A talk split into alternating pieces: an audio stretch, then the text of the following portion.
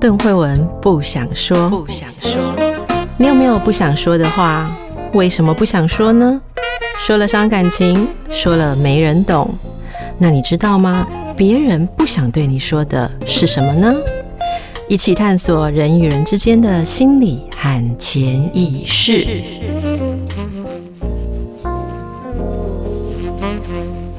大家好，欢迎淡如姐。我今天要跟淡如姐来聊一个心理学上很重要的事情，就叫做月晕效应。嗯。月晕效应在人际关系或者是在商学院全部都会教到，而且每次心理学的考试，组织心理学也都会考到。嗯，因为它在对于呃人在职场上的行为哈影响太重要了。应该说，人在世界上所有的行为都很重要。嗯，那什么叫月晕效应？那为什么会有这个名词出现呢？其实这个名词哦，最最简单，刚开始的时候，人就是发现说，你如果一个人他的现在形象给人的感觉好的时候。你看他的好，会比他本来实质的好更好。对，就是像月亮发着晕光一样，看起来比原本更大。对，它本来只有中间那一粒亮亮的，可是你会觉得它周遭都是亮的，充满了天使的光环。天使的光环，你觉得说，嗯，他今天，嗯，这个如果他对我很好的话，他应该也很聪明。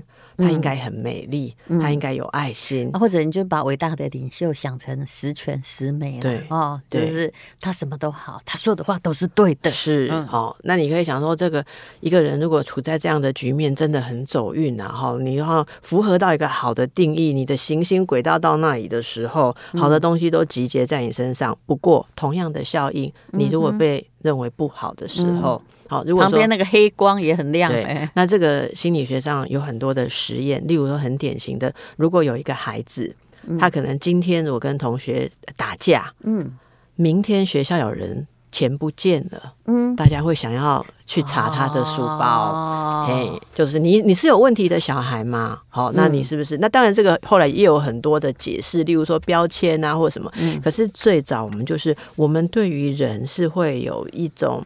呃，所谓的印象，嗯，这个印象是好的时候，它旁边就会吸你所有对好的想象。那你会发现，谈恋爱的时候也都是月晕效应吗？对不对？嗯。还有，你常常有时候进入一个，嗯、呃，就是你你在一个公司里面啊，对你好的人，你也都会百分之百的相信他，对，对不对？对嗯。其实谈恋爱的月晕效应是。人类哈，就是呃，从荷尔蒙开始焕发出来最严重的月晕效应。前面都觉得什么都好，连你的那个顶嘴、桀骜不驯，我都觉得好酷。是，然后人甚至如果恋爱的时候，我跟你在热恋，你对我不好啊，我会觉得说，哇，我跟你在一起的话，我的性格一定会得到很好的开发，啊、我一定会被你磨练，我就不会那么任性，嗯、我以后会。我愿意，我改变我自己，我会变一个更好的人，我会更有责任感，这样子。那结果呢？后来。啊，后来当然是会失望啊，因为其实我们在心理学上就说，月晕效应它其实就是一个理想化对发生的阶段。后来开始你对你的伴侣有一些这个幻灭啊，幻灭的时候，你越看他越糟，他连讲一句话没意思，你都觉得他在攻击你。所以你知道，讨厌他，他不讲话，你也觉得他在 他在情绪虐待你。说真的，可是人类很难逃离月晕效应的影响，也就是你没有办法真正很客观理性的去判断一个人或一件事。嗯嗯，所以那我们应该要怎么办呢？呃，其实月晕效应很可怕。我先举例一个例子好了。我有时候觉得这现在的民粹主义非常的厉害，也不公平。民粹主义是。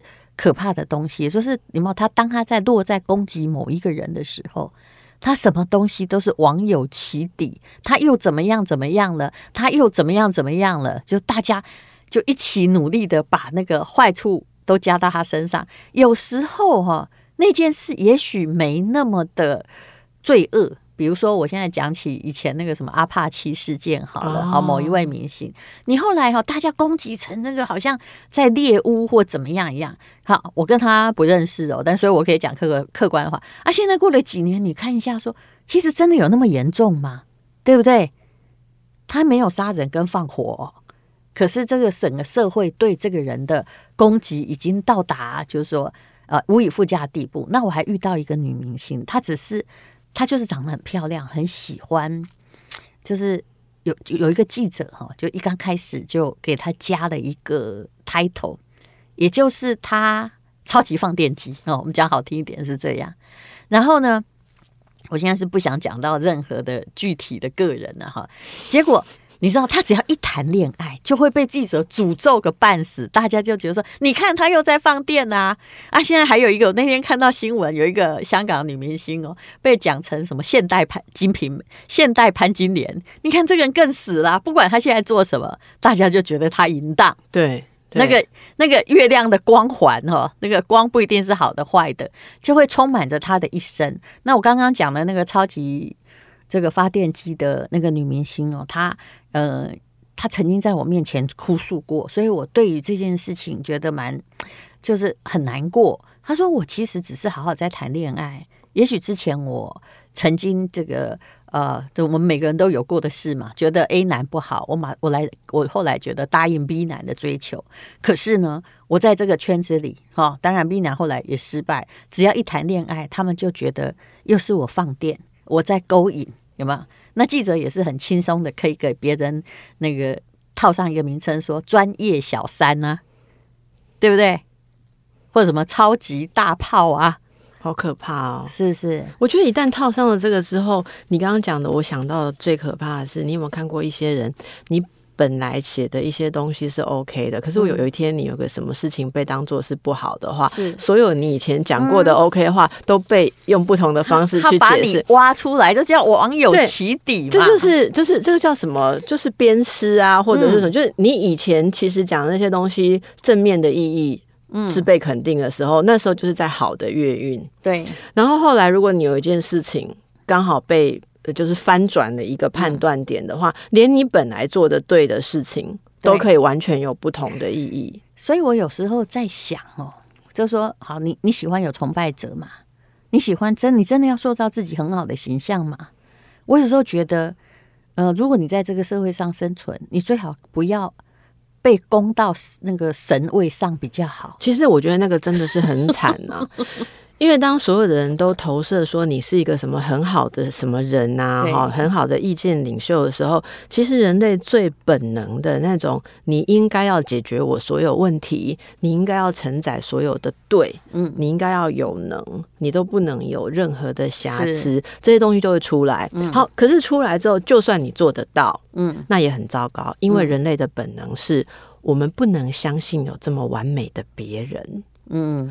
这个其实是心理心理学上里面一个叫做客体关系理论的这个，但是我觉得等一下一定会找到相应的经济学理论哈。这个说法就是，当我理想化你的时候，我觉得你都要很好，哈。可是内心深处是，如果你都那么好啊，我没有你那么好，我是什么东西？你完全说中了。所以，当有人哈突然很一脸那个，就是嗯、呃，希望让你很开心的告诉你是我的偶像哎，你真的很完美。我心里都，我心里的 OS 是说少来了，你最好不要看到我的缺点，否则你不是会骂我骂的最凶的那一个人啊。因为人对于最理想化的东西，第一，我们不能承载失望。你有任何一点点的，就是不合他期待的地方的时候，说、嗯、他的痛苦会非常大。是。所以你会发现很多明星或怎样哈，甚至不要说明星啊，很多人在学校里面也是别人的偶像啊，办公室也是。当他只要做了一件小小的不好的事情的时候，那个本来哈在旁边那些小跟班服从你的人，转而变成最大的攻击者。对对，这这其实我在很多社会案件里面是常常看到的。这两个女生闺蜜很好，超好啊。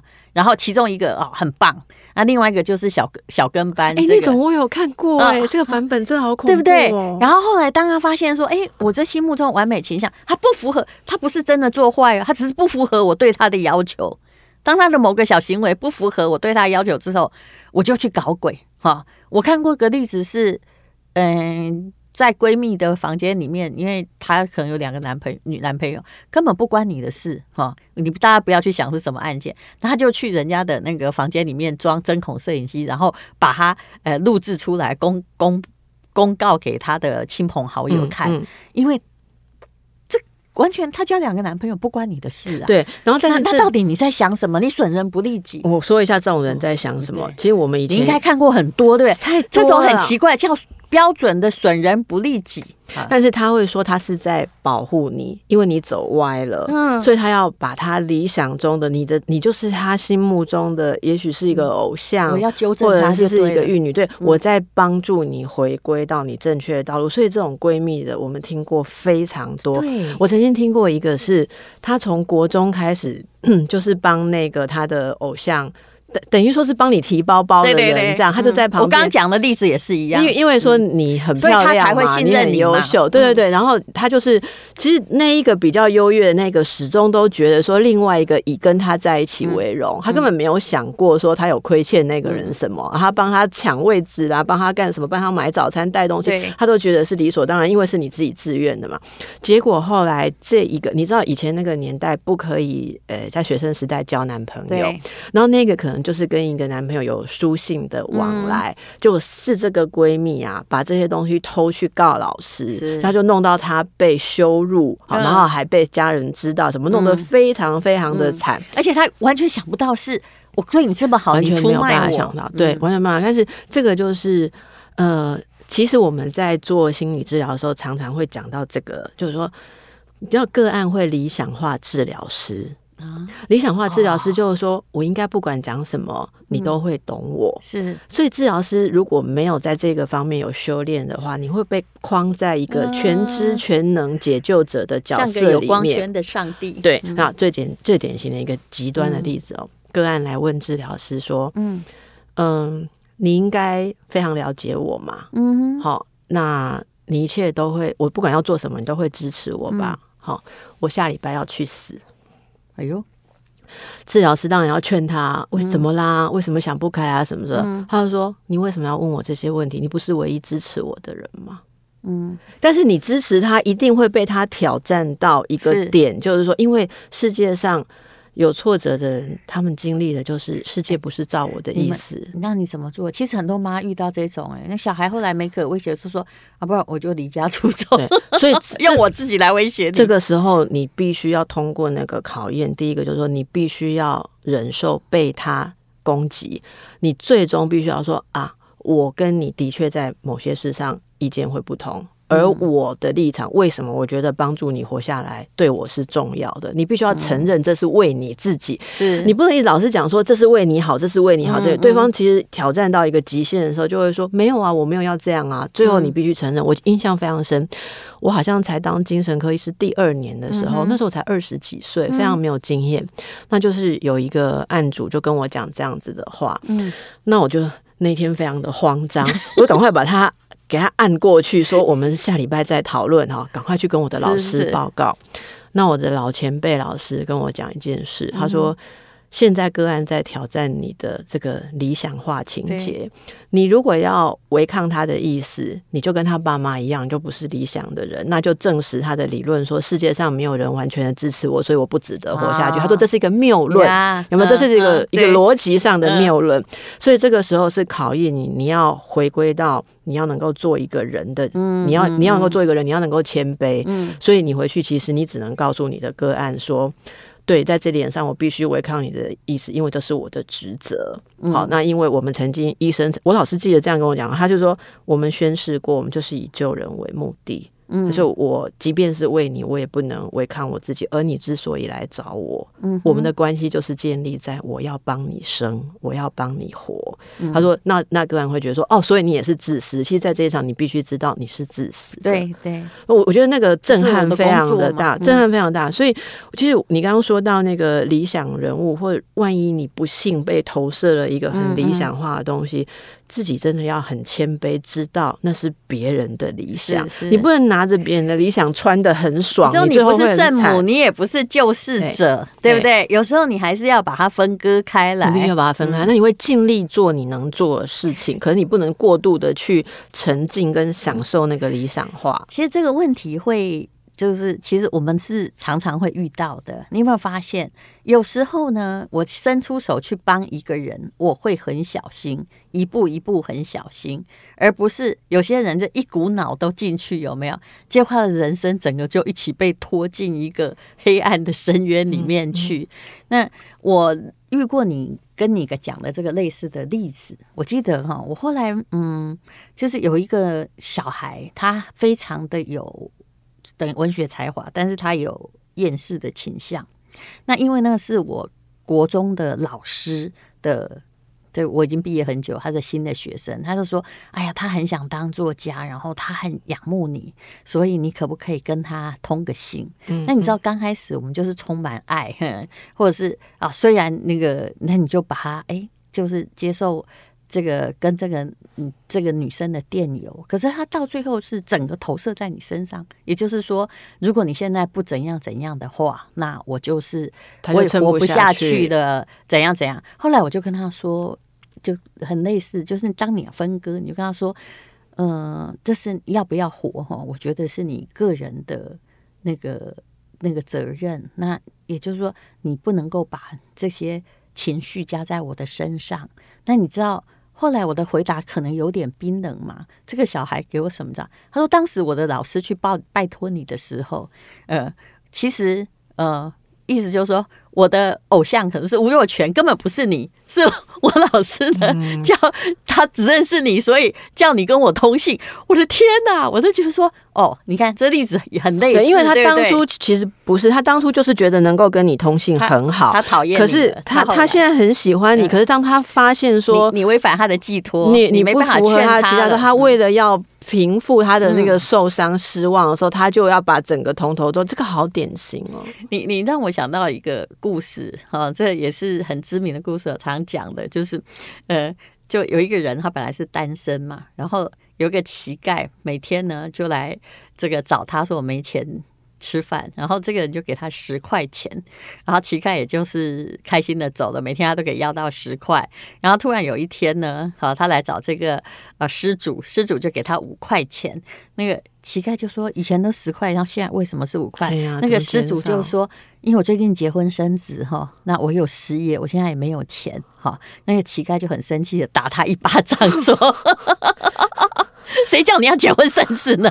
为什么现在不是十块是五块呢？你说你在帮助某一个人的时候，你有时候要想想看，这中间有很奥妙的逻辑。你在帮助一个人的时候，你要想一下，你给他无限制的建立了依赖跟期望之后，你以后很难回收了哈。是有时候在伴侣关系中或朋友关系，我们常常看到，就是你帮他了，但他又把他全身的重量哦，甚至是家庭更长远，也有一个大哥。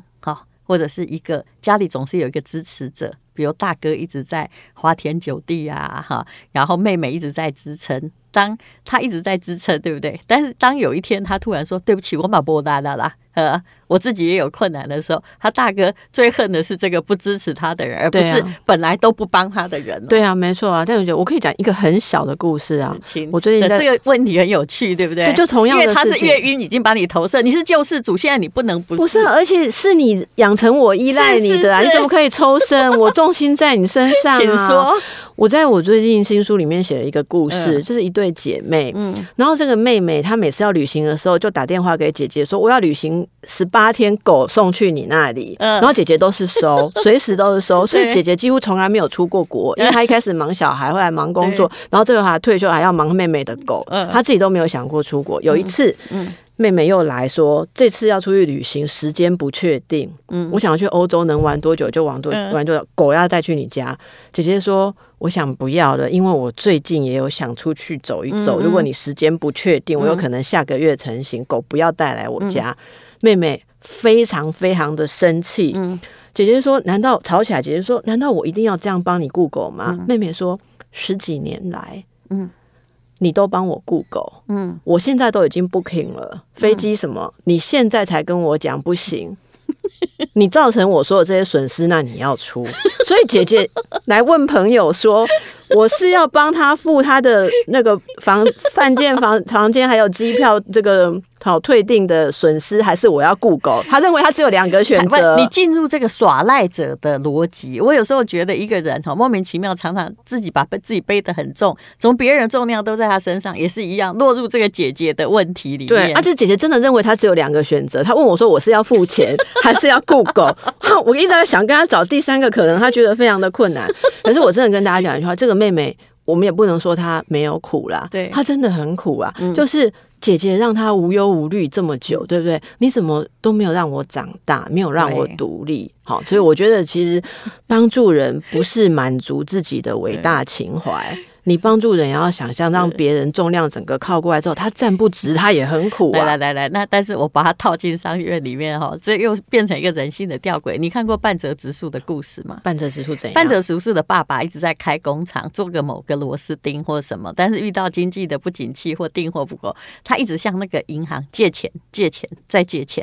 但是有一天他突然啊，这个当然连续剧里演的比较残酷一点，但有一天他就是银行。借不到钱了嘛？银行觉得你这个行业没出息，借不到钱，还要把贷款回收，于是他就整个破产就倒了。嗯，你有没有发现，有时候也是这样，就是就是很多生意，老实说是不该做下去。对，但是因为不断的让你贷款、贷款再贷款，结果到最后那个业主哈，他倒掉，他恨的不是自己生意做不好，他恨的是银行收散。没有再带给你，真的，对不对？对，是不是很类似？对，哦，对，嗯，所以呃，我不能说是这个呃创业者对了，还是银行对，因为各有各自的考量。是，但但是有的时候不要让别人把重量放你身上，不要去当他月晕效应里面的救世主，这其实是要需要理性判断。对，因为我们都不是救世主。我其实给你那姐姐一个很好的选择，